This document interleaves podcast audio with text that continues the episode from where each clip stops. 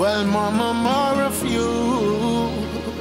One God, Emily, Sunday.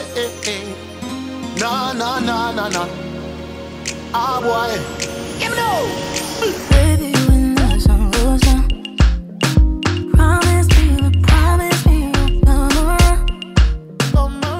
Diversidade, a sua revista eletrônica de cultura. Eu sou André Tomazella e hoje, na edição 14 do podcast, você vai ouvir um bate-papo com o cantor e compositor baiano Ian Cardoso. Ele acabou de lançar Devoto Franco, novo álbum solo concebido e gravado durante a quarentena, de abril a junho deste ano. Composto por oito faixas autorais, o álbum tem reza, tem blues, tem shot e samba reggae. E tem poesia. As composições refletem sobre o amor em tempos de pandemia, a relação com a cidade e todas as imagens que mais fazem sentir saudades. Trazendo uma ideia de diálogo, mistura e conexão com diferentes referências e texturas, o projeto foi fundamentado por uma concepção minimalista que dá protagonismo para a voz, acompanhada por mais um instrumento com um aspecto mais acústico. Lançado em novembro, o disco está disponível nas plataformas de streaming e no site do artista, iancardoso.com. Vamos ouvir um pouquinho da música que dá nome ao disco, Devoto Franco. Ainda não sabia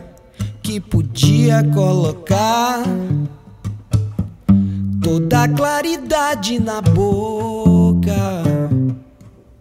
mastigá-la como carne, digeri-la sem aparente. Faço de mim devoto franco ao que não sei dar nome por não querer dar.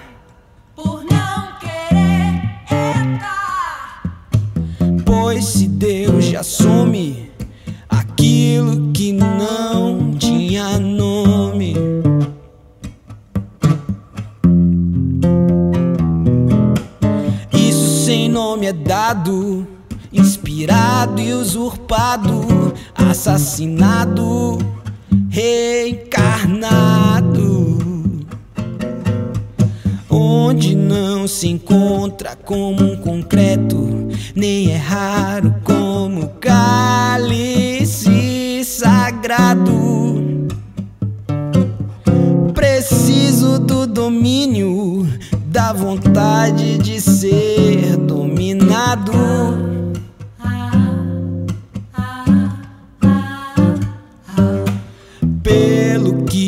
Pra mim era calado e agora fala pelos cotovelos. Fique agora com a conversa com o Ian Cardoso, que fala sobre sua vida, carreira e os planos para o futuro. Olá, Ian, tudo bem? Bem-vindo ao podcast do Diversidade. Para começar, seu nome completo e artístico, a cidade onde nasceu e onde escolheu para viver. Meu nome completo é Ian Cardoso Souza, o artístico eu uso Ian Cardoso. Eu nasci em Salvador e estou vivendo em São Paulo. Fale um pouco sobre sua infância e os primeiros passos no fantástico mundo da música. A música sempre esteve presente na minha vida, na minha casa, desde neném, desde quando minha casa era ainda a barriga de minha mãe. Minha mãe é professora de música, meu pai foi baterista durante muitos anos e minha avó já tocava piano em casa, então era um ambiente sempre musical, né? Sempre com discos tocando, sempre com conversas sobre artistas e histórias e tudo mais. Também eu cresci numa casa que sempre foi muito cheia, né? Então eram quatro gerações lá em casa. Era eu, minha irmã, minha mãe, minha tia, eh, meus avós e minha bisa. Fora todo mundo que aparecia sempre, então todo mundo falando alto. Então era uma casa muito sonora. Então, acho que isso também influenciou na minha escolha por trabalhar hoje em dia com a sonoridade, né? Além de compositor, você também é instrumentista. Que instrumentos musicais você toca e domina? O meu primeiro instrumento, assim, que eu comecei a ter uma relação mais próxima foi o violão, né? E eu acho que os instrumentos que eu tenho um pouco mais de fluência, assim, partem dessa minha primeiro contato, dessa imersão seminal assim que eu tive com o violão. Então os instrumentos que eu mais é, utilizo, que eu trabalho, que eu mais realizo minhas composições são instrumentos de corda que possuam trastes. então eu tô falando do violão, tô falando da guitarra, do baixo elétrico, da viola caipira e arranho algo no cavaquinho e no charango. Devoto Franco é o seu novo álbum com oito faixas. Qual a temática e a sonoridade das canções e de que forma elas refletem o seu momento nesse período de pandemia?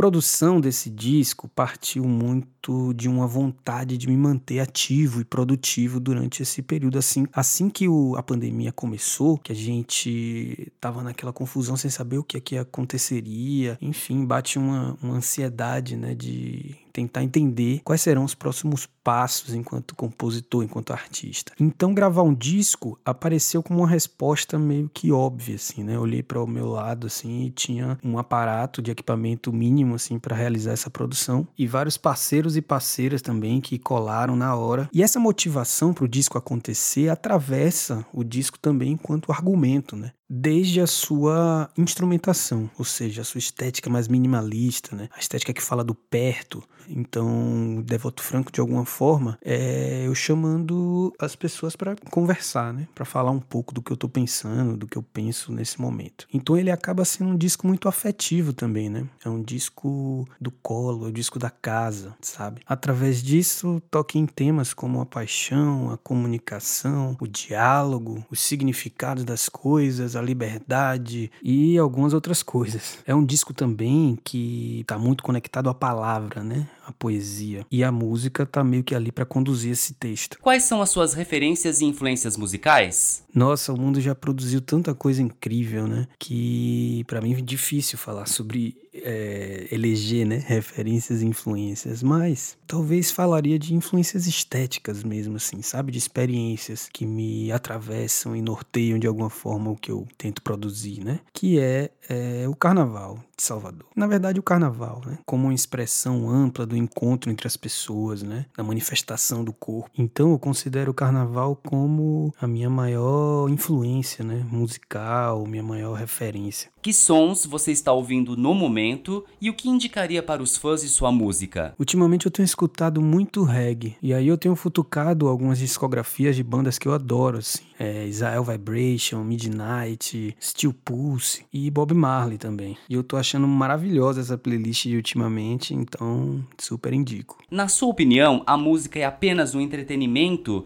ou ela deve ter o objetivo de provocar reflexões e incentivar mudanças na sociedade? Sem dúvida. A música é, como qualquer outra expressão artística, aquele lugar em que a gente consegue esgarçar as possibilidades do impossível, as possibilidades do que ainda não vemos. E a partir do que estamos vivendo, né? Eu acredito muito na música e na arte como um todo, como um instrumento de transformação, né, de criação de novos paradigmas, apontar o novo, mas eu acho que toda característica revolucionária que a arte pode ter não invalida o seu potencial de entretenimento, que também é uma, uma frente da criação humana muito importante, muito conectado com as expressões artísticas, né? Na verdade, eu acho que essa ideia de entretenimento em um lugar se confunde muito com essa ideia de transformação mesmo, né? com essa ideia de estabelecer um ambiente para que a mente possa transitar em novas nuvens, Como é ser artista em um mundo totalmente digital, marcado pelas redes sociais e suas bolhas de opinião? Como você faz para divulgar o seu trabalho nesse contexto? Eu acho que é muito desafiador,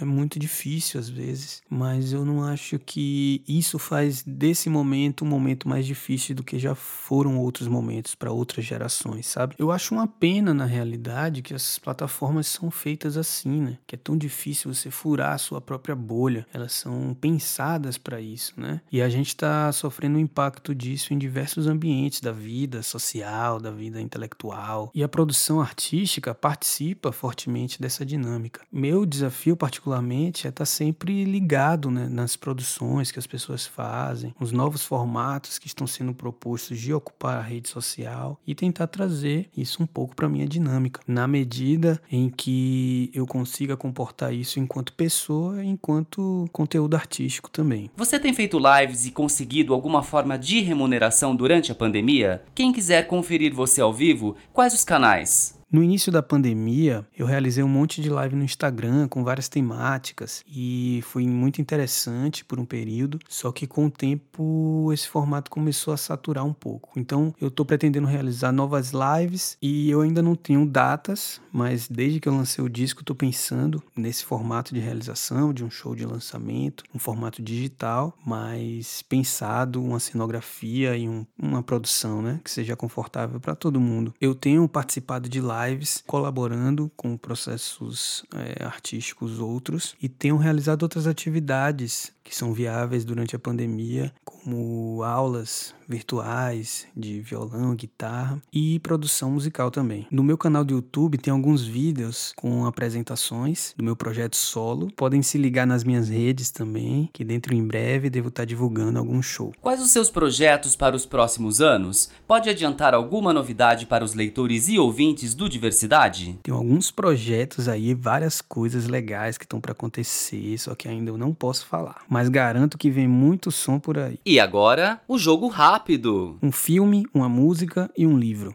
Filme Interestelar. Música Cada coisa em seu lugar, do mestre Gilberto Gil. Livro o Filho de Mil Homens, que foi o último livro que eu li, de Walter Hugo.